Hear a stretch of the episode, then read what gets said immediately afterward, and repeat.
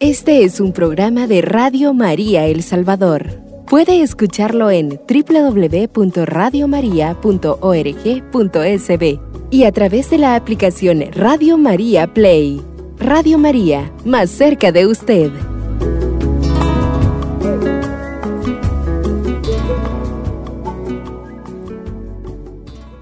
Como siempre, un saludo cariñoso a cada uno de ustedes. Tenemos esta nueva cita en Radio María y aquí estamos para transmitirle tantas enseñanzas de la vida espiritual según la doctrina y la experiencia de Santa Teresa de Jesús, que para nosotros es un hito de espiritualidad. Es la primera doctora de la Iglesia y es una mujer que según todos los santos y especialistas que la han estudiado, llegó a la plenitud de la vida espiritual cristiana aquí en nuestra iglesia. Vamos a centrarnos a partir de hoy en el tema sobre la depresión, eso que hoy está tan de moda, la depresión y la dirección espiritual en la doctrina teresiana. A la depresión le han llamado la enfermedad del siglo, pero la verdad es de todos los siglos. Su padecimiento está en todos los sectores de nuestra sociedad. De esto quiero decirles de que igual vas a encontrar eh, depresivos eh, políticos, depresivos economistas, campesinos. A mí aquí donde trabajo en mi diócesis me toca atender varios campesinos o campesinas en depresión. De la misma manera, empresarios, maestros, militares, psicólogos, psiquiatras e incluso religiosos son prisioneros de este mal. Fíjese que hay psiquiatras con depresión y psicólogos con depresión también porque ya iremos viendo que esta enfermedad no tiene que ver tanto por lo que estudió o no estudió, aunque ayuda mucho el soporte académico, doctrinal o, o pues profesional que cada uno tenga en su campo, pero la verdad que este mal ha estado presente en todos, en todos los ámbitos de la sociedad y los que también profesan una fe muy viva. Yo, a mí me toca atender muchas veces hermanos que están en sendo grupos religiosos de espiritualidad en la iglesia, eh, digo seglares, y con depresión.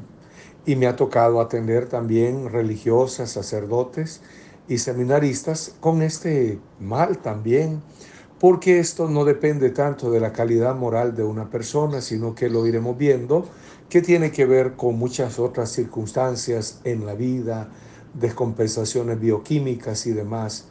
Pero no crea usted que el psiquiatra, hay psiquiatras que yo conozco que padecen esto y a mí me lo han confesado, como psicólogos también, pero ahí tienen elementos, tienen herramientas para salir adelante. De igual manera yo le voy a estar ofreciendo las herramientas de Santa Teresa para llevar adelante este mal.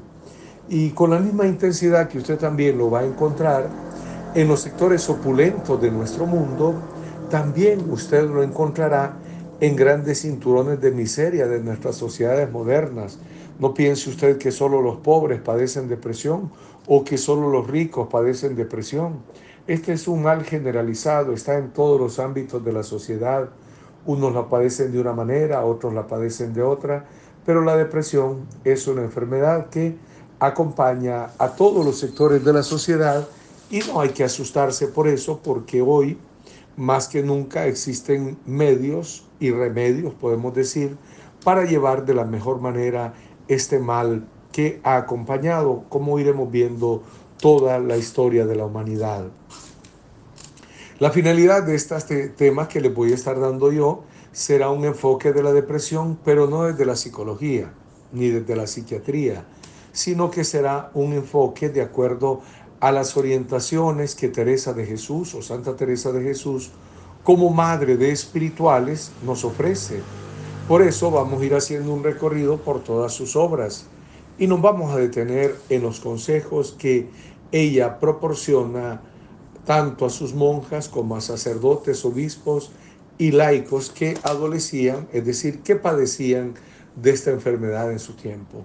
Pero me interesa recalcar que yo, mi enfoque no va a ser desde la psicología ni de la psiquiatría, sino que desde las vertientes espirituales. En el tiempo de Teresa no existía toda la gama de, de fármacos que hoy se tiene para la depresión, que hay medicina, a mí me ha tocado acompañar y por eso lo sé, especial para, para la psicosis, hay medicina también para todos los otros trastornos de personalidad o, o enfermedades como esquizofrenia, por ejemplo, o los que padecen también obsesivos compulsivos tienen su propia medicina o cualquier otro tipo de enfermedad como ser bipolar o, enfermedades por el estilo. Nunca ha habido tanta medicina para este mal como ahora y nunca ha habido tanto especialista que la abordes tan científicamente como ahora. Sin embargo, aunque eso no es excluido, también hay que saber reconocer de que este enfoque va a ser desde la espiritualidad. Y es que, aunque a usted le parezca tal vez extraño, nadie se termina de curar, sino abre su dimensión a la vida espiritual.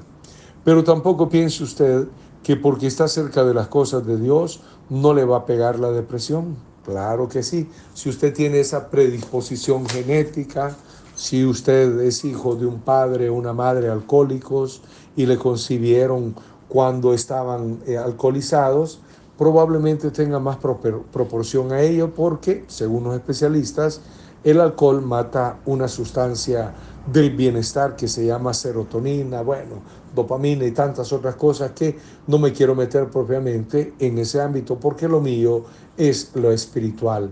Pero no le pida a Dios milagrosamente que le cure de las enfermedades eh, nerviosas o de la depresión, sino que usted sea humilde y obediente y cuando necesite medicamentos acuda si ya hizo muchos intentos de salir adelante y no ha podido, es oportuno que tome medicamentos porque el martirio psicológico no está contemplado entre las causas para que a usted lo canonicen. Y a veces alguna gente dice, no, yo no estoy loco. Sí, no está loco, pero está haciendo loco a toda su familia, porque cuando hay una persona con trastornos depresivos o de cualquier otro tipo de enfermedad mental o nerviosa, pues trae a toda la familia en una tensión constante. Eso ha sucedido en tantos y tantos casos a lo largo de los siglos y personalmente a mí me ha tocado atender, no como psicólogo, no como psiquiatra, ese no es mi ámbito, sino como eh, eh, un facilitador de claves de espiritualidad cristiana, cómo salir adelante y cómo ayudar. Pero no hay una cura milagrosa de esto, podrá ser un caso entre 100 mil millones, de ahí los demás tienen que aprender a llevar con humildad esta enfermedad. Y así como algunos padecen de la presión o padecen de jaqueca, de migraña, qué sé yo, o del colon irritable o de cualquier otro problema, pues a algunos les toca encontrarse consigo mismo humildemente de cara a una depresión. Porque aunque esta enfermedad, como ya iremos viendo, hay periodos que las personas están normales y tranquilas, hay periodos de crisis y ya los miraremos. Yo conozco personas admirables que llevan adelante su vida cristiana, su fe, hasta líderes de grupos o movimientos, pero están bien durante algún tiempo, pero de repente tienen sus recaídas y son personas humildes y que luchan y saben de esa depresión eh, y la están enfocando con una actitud muy humilde. Así que usted ante sus trastornos de personalidad, si acaso los tuviera, o ante sus trastornos nerviosos o incluso enfermedades mentales que nadie se puede engañar, todo el mundo sabe cuando anda un tanto desajustado, pues busque ayuda, porque quienes más sufren son su propia familia. A veces eh, se dice, un amigo psiquiatra decía que un loco hace 100 locos más. Es decir, una persona que no está bien hará que toda la familia ande mal y donde vaya siempre habrá conflicto. Por eso eh, me interesaba aclarar de que mi enfoque no va a ser desde la psicología ni de la psiquiatría, sino que de la espiritualidad. Y que Teresa a lo largo de su vida dio consejos a muchas personas que padecían este mal, laicos, monjas, sacerdotes, obispos, etcétera. Todo mundo a lo largo de los siglos ha padecido esta enfermedad. Y vamos a hablar de la dirección espiritual, cómo pues Teresa nos puede ayudar en esos caminos espirituales a sobrellevar de mejor manera nuestras fases depresivas o algunas personas tienen una depresión porque se murió un familiar, otra ya es una depresión un tanto congénita que la han padecido desde la niñez, desde la mm, juventud, la adolescencia y probablemente la padecerán de mayores.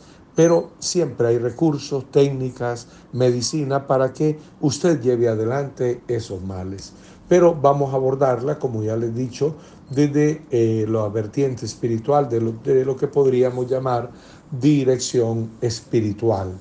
Eh, baste señalar también eh, que, bueno, hay tantas cosas que decir, que en los tiempos antiguos a la depresión se le llamaba melancolía. De ahí es donde viene el término o la palabra que utilizamos en muchas ocasiones cuando alguien anda triste, decimos anda melancólico. ¿Ha oído usted ese término? Pues así se le llamaba antiguamente a la depresión y se le llamaba junto a otras muchos trastornos de personalidad. Pero como no había las explicaciones que ahora podemos tener, en aquellos tiempos y a lo largo de muchos siglos se le llamó melancolía. Y me interesa aclarar también que la depresión o melancolía ha acompañado a toda la historia de la humanidad. La depresión tiene la misma, oíganlo bien, la depresión tiene la misma edad que la humanidad. Se lo repito, la depresión tiene la misma edad que la humanidad en cuanto está ligada al sufrimiento humano. Y desde siempre el hombre se ha enfrentado al ánimo abatido, a la falta de ganas de hacer algo, la pérdida de interés, la incapacidad al ser lo que se había sido. Es decir, eh, ha acompañado este sentimiento depresivo o esta enfermedad a toda la historia de la humanidad. Y bien se dice que la depresión tiene la misma edad que la humanidad, debido a que siempre y en todo momento han habido personas con ánimos bajos por cualquier circunstancia, pero hasta en el tiempo de los cavernícolas habría también depresión porque esto tiene que ver con nuestra naturaleza humana. Así que si usted, eh, ojalá que no, pero padeciera depresión, sepa que han habido a lo largo de los siglos millones y millones que han padecido este mal que usted padece y que han habido grandes personajes que han sabido llevar adelante su, enfermedad psíquica. Por lo tanto, usted podría llegar hasta ser santo o santa con esta misma enfermedad.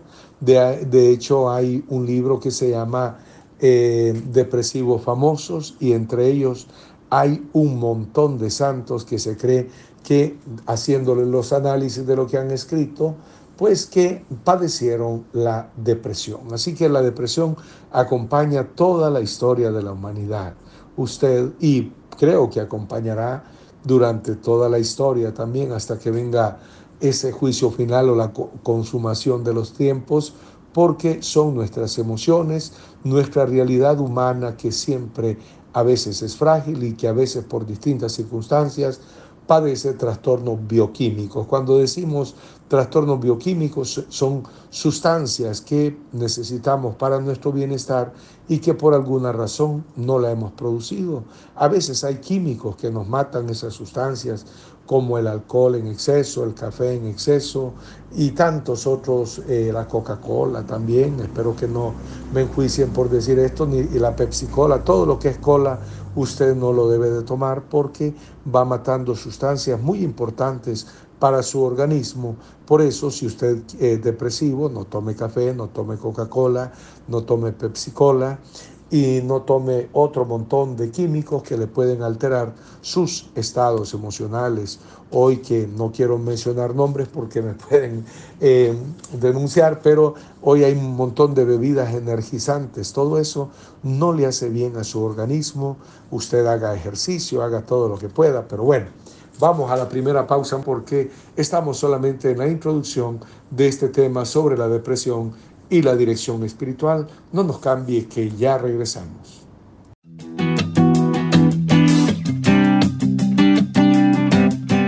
Radio María El Salvador, el podcast, cada vez más cerca de ti.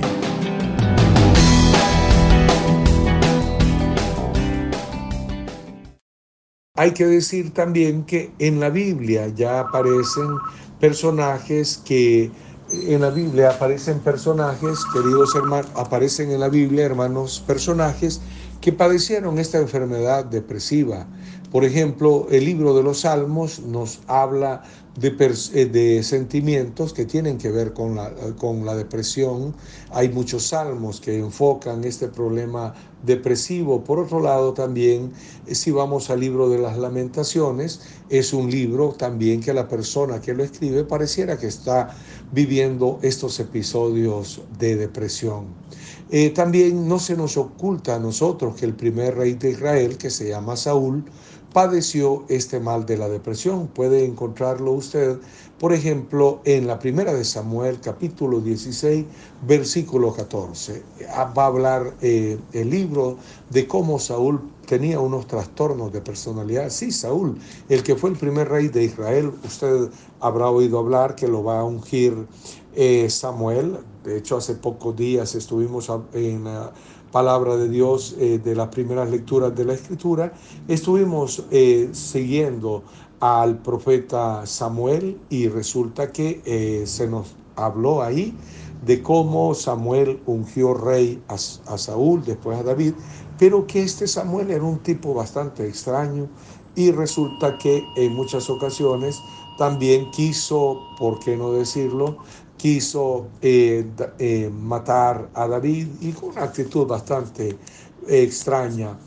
no se nos niega tampoco que esta enfermedad está, se encuentra presente, les decía, en los salmos. Por ejemplo, si usted agarra el Salmo 50, el Salmo 69, el 86, se acuerda de aquel salmo, desde lo hondo a ti grito, Señor, Señor, escucha mi voz, está en tus oídos atentos a la voz de mi súplica, de profundis, desde lo hondo. Y en la actualidad también se nos dice, bueno, en la, en la Biblia podríamos encontrar muchos episodios de la depresión y la dirección espiritual. Pero también, queridos hermanos, en la actualidad hay muchos estudios que dejan entrever cómo muchos santos, místicos eh, o personajes relevantes en el ámbito religioso han padecido de esta patología, es decir, de esta enfermedad nerviosa que se padece. No es que usted porque hizo algo malo, Dios se la dio o que Dios se goce en que usted esté depresivo o depresiva. No, las enfermedades vienen y van, no, no son un castigo divino como eh, el pueblo de Israel lo entendía en los tiempos de Jesús, sino que hoy las enfermedades tienen otra explicación. Por ejemplo, eh, se nos habla de personajes muy antiguos, tal vez ha oído usted hablar de Casiano que padecía este mal, San Gregorio Magno, otro santo que también padecía el mal de la depresión, San Juan Climaco también, Santa Gertrudes, hay una muy famosa, mujer muy famosa de iglesia, Ángela de Foliño, también padecía este mal. Jane Lewin, Juan Tablero, el Beato Suso, Santa Catalina de Génova. También se nos habla que San Ignacio de Loyola padecía la depresión, Santa Teresa de Jesús también, de esta santa que estamos hablando, pero veremos cómo la vida espiritual redimensiona a la persona y la saca de su depresión, aunque siempre la padecerán, pero es una depresión que podríamos decir hasta cierto punto fecunda, porque hace que la persona busque a Dios y busque qué hacer por Dios aún en medio de. Lo mismo podemos decir de San Juan de la Cruz, María de la Encarnación, Juan José Surín, Madame Guillón, y bueno, eso por decir personajes de iglesia, pero también hay personajes famosos, artistas que han sido depresivos. Por ejemplo, usted sabía que Beethoven, el de la novena sinfonía, pa, pa, pa, pa, el himno de la alegría y tantas cosas, pues que Beethoven padecía la depresión. Schumann también, William Cooper, otro depresivo también. Isaac Newton, usted tal vez lo ha oído hablar por las matemáticas, la física y todo lo demás. Ha oído hablar también de Frank Kafka, el de la metamorfosis. Cuando yo estudiaba bachillerato, siempre leíamos, o en no sé si primero o segundo año, cuando mirábamos letras, pues siempre teníamos que leer la metamorfosis de, Juan, de Frank Kafka. Eh, Darwin, Charles Darwin, el de la genética, se recuerda, y de la evolución de las especies y todo lo demás, pues Darwin padecía la depresión también. Tolstoy también, otro gran literato. Wilson Churchill, el famoso presidente inglés, llamaba a la depresión el perro negro. Cuando él se sentía deprimido, decía que andaba con el perro negro, así le llamaba a la depresión. Y hay también humoristas que han padecido la depresión, cosa simpática porque hay grandes personajes que hacen o han hecho reír a tantos y resulta que eran depresivos, como los payasitos muchas veces dicen que hacen reír a medio mundo, pero ellos andan llorando en el alma. Por ejemplo, Tony Hancock es un depresivo y Spy Milligan como también eh, habrá oído hablar de Robin Williams, cuántas comedias no hizo Robin Williams y pues padecía una severa depresión que al final hizo que también él entrara en una fase tan aguda que incluso se quitó la vida. Y el tiempo en que Teresa vivió no era la excepción para toda este, esta gama de, de enfermedades psicológicas. Bajo el título de melancolía, como ya le he dicho, se entendían varios fenómenos de carácter psicológico. De hecho, su contemporáneo Covarrubias definía así la melancolía, dice Covarrubias, que es uno casi, es el primer diccionario en español que existe. O sea, hoy tenemos la, el diccionario de la Real Academia Española, el Box y un montón, pero el primer diccionario que hubo para español fue este de Covarrubias. Eh, se cree que fue compañero este Esteban de Covarrubias de San Juan de la Cruz, allá en la Universidad de Salamanca. Y este mm, personaje, Covarrubias, cuando va haciendo el elenco de todas las palabras que trata su diccionario, que no es como el de la Real Academia Española de hoy, que tiene 11.000 palabras. Eh, para el tiempo del siglo XVI el español apenas estaba conformándose. Covarrubias define la, eh, la melancolía como enfermedad conocida y pasión muy ordinaria, es decir, que era común ya en el siglo XVI, donde hay poco contento y gusto. ¿Cómo saber que alguien está depresivo? Porque tiene poco contento y poco gusto y viene su nombre del griego melancolía, atrabilis. Bueno, eh, melancolía es una alienación de la mente, dice Covarrubias, eh, es una extracción de la mente y que va llenando a la persona, llena, de, eh, va comunicando a la persona tristeza, pero que no es cualquier tristeza, y no, porque no a toda tristeza se le puede llamar melancolía aunque decimos estar uno melancólico cuando está triste y pensativo de alguna cosa que le da pensadumbre. Melancólico, triste pensativo como una acepción es solamente eso. Algunos dicen mm, melancólico o melan, melárquico. Antiguamente así se le llamaba.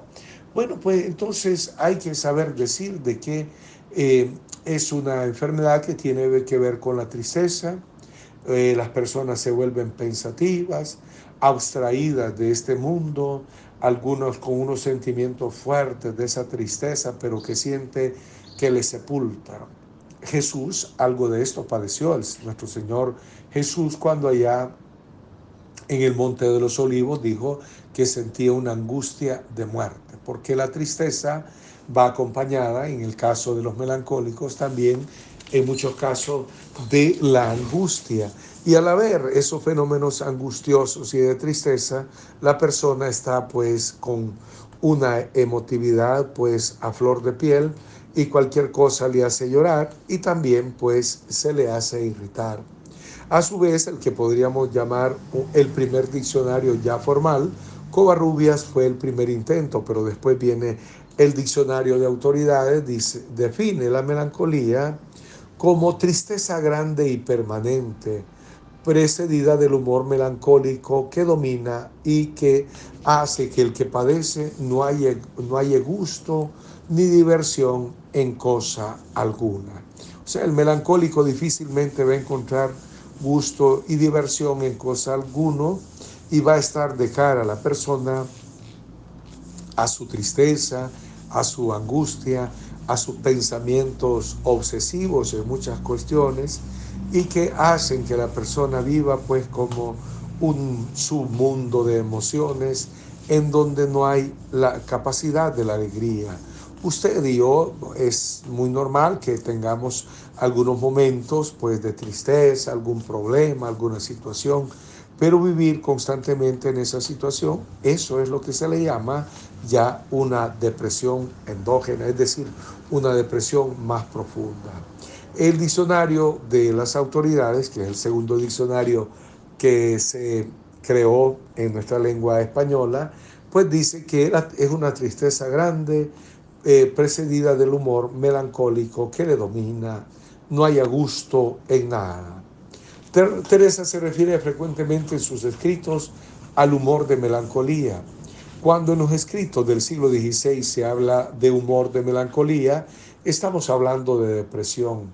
Y refleja así la creencia contemporánea que admitía la existencia biológica en el organismo de unos líquidos, la sangre, la linfa, la bilis y la pituita, denominados humores, que dirigían la dinámica biológica y consecuentemente repercutían en la salud psíquica de la persona.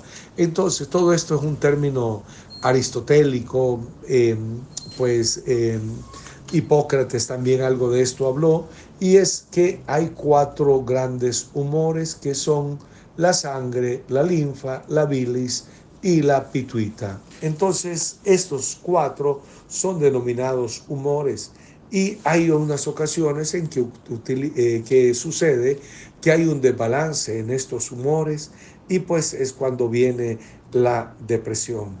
La mentalidad del siglo XVI en la cual vive Teresa es de que como estos humores estaban metidos en la sangre, cuando alguien estaba así triste o melancólico, llamaban al barbero. Fíjense que en los tiempos de Santa Teresa los barberos tenían tres funciones. Una, la de cortar pelo. Pero ¿saben cualquier qué otra función tenían los barberos? Era sacar las muelas. Yo no le recomiendo hoy que vaya donde un barbero a que le saque muelas, pero en aquel tiempo eso era. Y la tercera función era que sangraban a la altura ah, del codo, pues, pero más bien a la inversa, en la parte plana, podemos decir, eh, traían navajas sumamente afiladas y dejaban que las personas les saliera un tiempo la sangre, porque según esa creencia, la sangre pues iba a liberarse y al liberarse esa sangre, pues los malos humores que había en la sangre iban a salir y la persona se iba a sentir mucho mejor. De hecho, algo de eso sucedía.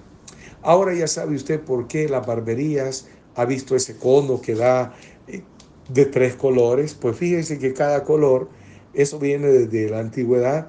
Cada color de esos que había en las barberías tenía una función. En la actualidad todavía están esos tres colores. La primera es que el barbero, color blanco, corta pelo. Segunda color es el azul. Ese color azul es que saca las muelas también. Y la tercera, que es rojo, es porque también sangraban. Entonces el barbero andaba haciendo tareas como aparentemente de un médico, sacándole la sangre a las personas que estaban depresivas para que pudieran recuperar el ánimo. Uy, ya me he pasado, es hora de la segunda pausa, ya volvemos, no nos cambie.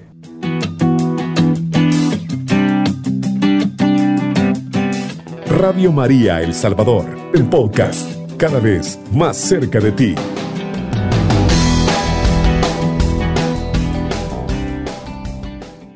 Y aquí estamos en el tercer y último segmento de este programa para el día de hoy, pero estamos apenas en la introducción de este tema de la depresión y la dirección espiritual.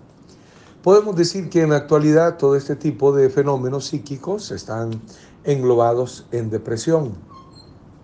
Pero a decir verdad, eh, depresión pueden ser muchos trastornos que yo no soy el especialista, pero que iré diciendo alguna cosa. ¿Qué enfermedades psicológicas podríamos incluir bajo el título de, título de melancolía, como en aquel tiempo de Santa Teresa?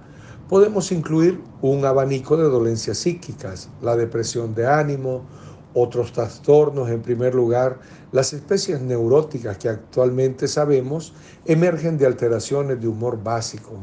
También ciertas personalidades psicóticas, es decir, disarmónicas, en particular las que propenden a elaborar de manera sensitiva, obsesiva, hipocondríaca su malestar.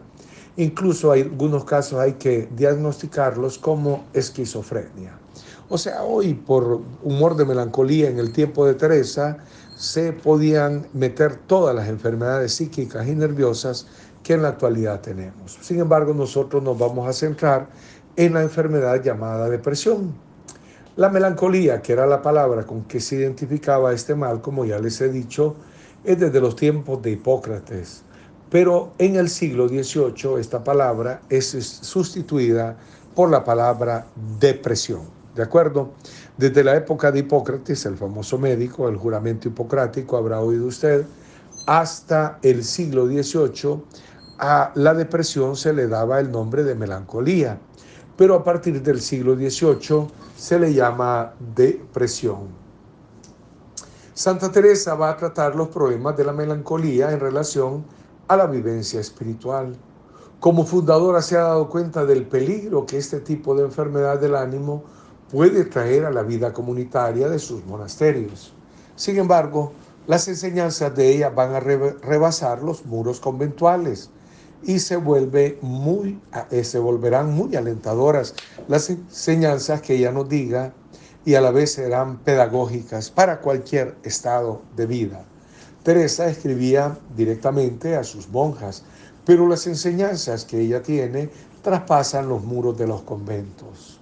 Eh, la palabra melancolía va a ser muy tratada por Teresa en todos sus escritos, van a aparecer un gran sinnúmero de veces por la palabra propiamente melancolía en todos sus escritos va a aparecer 34 veces, pero otras veces va a utilizar la palabra melancólico 11 eh, veces, humor de melancolía 34. Bueno, eso pienso que esas estadísticas no nos vienen a nosotros a importar.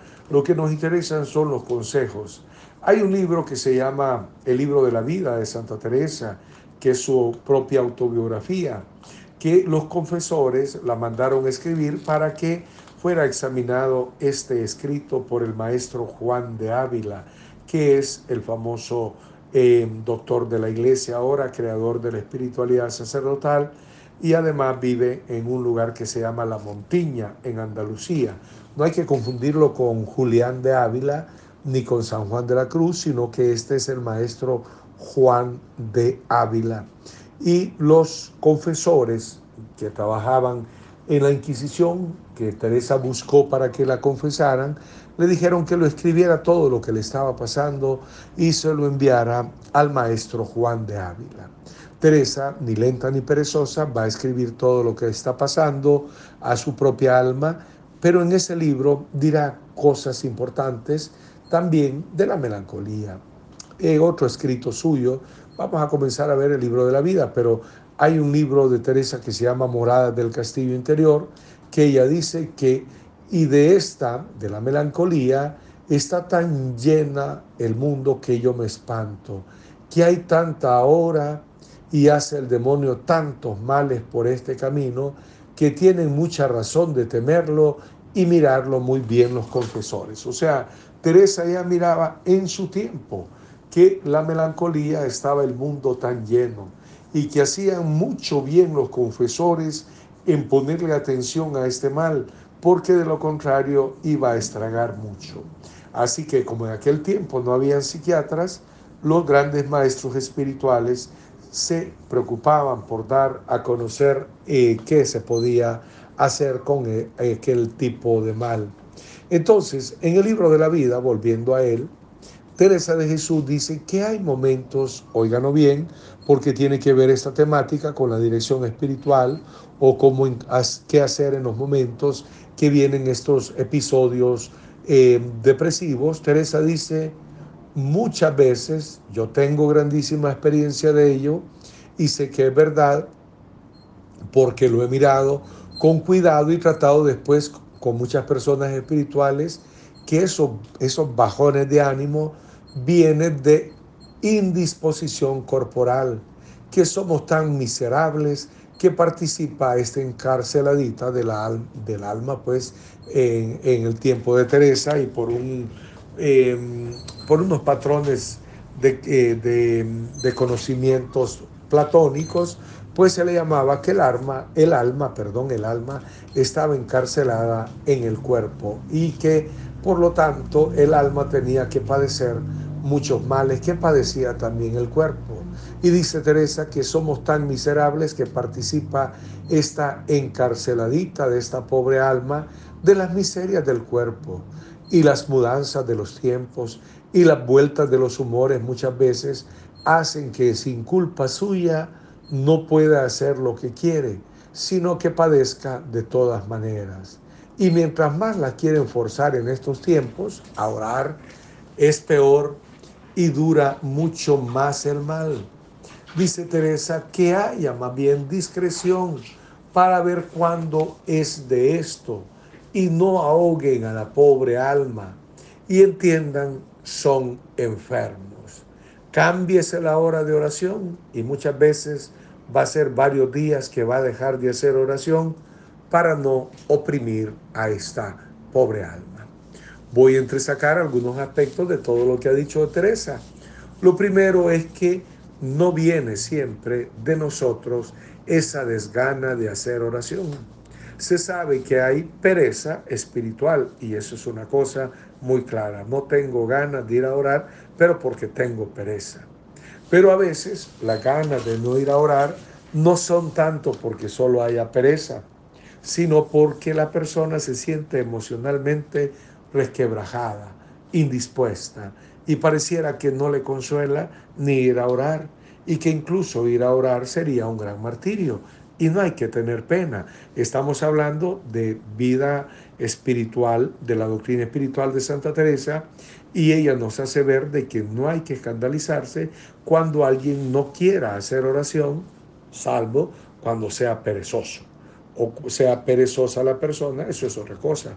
Pero, pero Teresa dice que junto a ese, en otras palabras, junto a ese bajón de no querer ir a hacer oración, habrá otros aspectos en la vida en que la persona, como se dice hoy técnicamente, se va a sentir bajoneada también.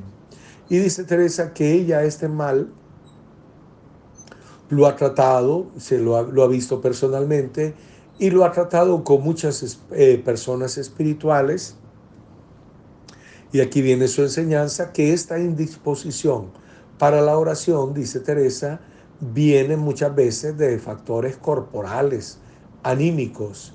Y dice Teresa que de todos los males del cuerpo participa también, lógicamente, el alma.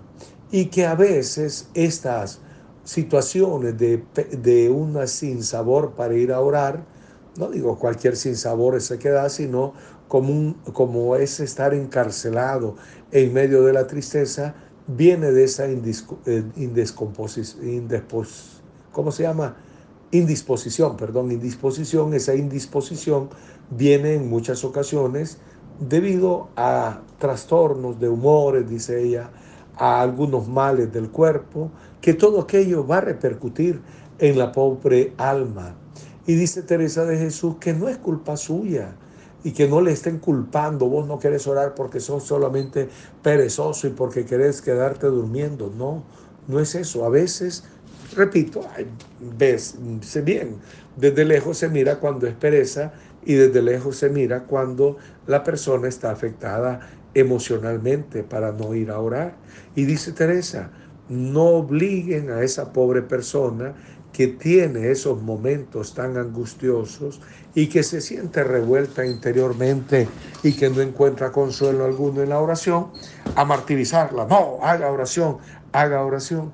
Porque dice Teresa, en su gran saber y en su ser de madre, que todo lo comprende, de que vienen de todos estos cambios de humores y que a veces las personas, por lo que fuera, por lo que están viviendo, por lo que están pasando, o porque padecen depresión, no van a estar tan dispuestas para la vida oracional. Entonces viene aquí el gran consejo de Teresa, que no hay que siempre forzar a las personas a que tengan oración porque aquí vamos a orar y usted tiene que orar, que no sé qué. No, tranquila, dice Teresa, que si lo le van a hacer esa fuerza, va a durar más el mal y va a andar la pobre alma como arrastrada. Y dice, que no ahoguen a esta pobre alma y entiendan que son enfermos y que no y que algunos tiempos deje de ir de hacer oración, deje de practicar la oración. No está invitando Teresa a la pereza, sino que hay veces que las personas están tan pero tan revueltas interiormente que no les conviene ir a la oración porque lo que van a ir a hacer es a darle vuelta a sus estados emocionales y se van a sentir en un auténtico infierno. Esto debido a que viene toda esta enseñanza, esta enseñanza debido a que estamos tratando de los problemas de la depresión y de la dirección espiritual. Entonces aconseja primero Teresa, cuando existen esas revolturas interiores, no siempre, óiganlo bien, no siempre, no siempre forzar al alma a que tenga esa vida de oración, pero sin preocuparse, dice Teresa, por hacer otras cosas de caridad, como ir a ver flores, regar plantas, limpiar algo, porque usted podrá ser, querido hermano y hermana, que por la situación emocional que lleva, podrá ser que tenga un día o algunos días que no tenga oración, pero no está excluido de amar. Y al final, orar es amar. Así que podrá ser que usted unos días no pueda tener oración por cómo se encuentra interiormente, pero no está exceptuado de amar. Y entonces dice Teresa de Jesús que dedíquese a hacer obras de caridad, le llamaba a ella a regar plantas, a limpiar una cosa, a ordenar, porque todo eso también es amar. Usted podrá pasar sin orar, pero no podrá pasar sin amar. Y a eso nos está invitando Teresa de Jesús. Así que no es solamente la oración el único medio para crecer en el amor a Dios y en el amor al prójimo. Es un medio privilegiado que no puede faltar.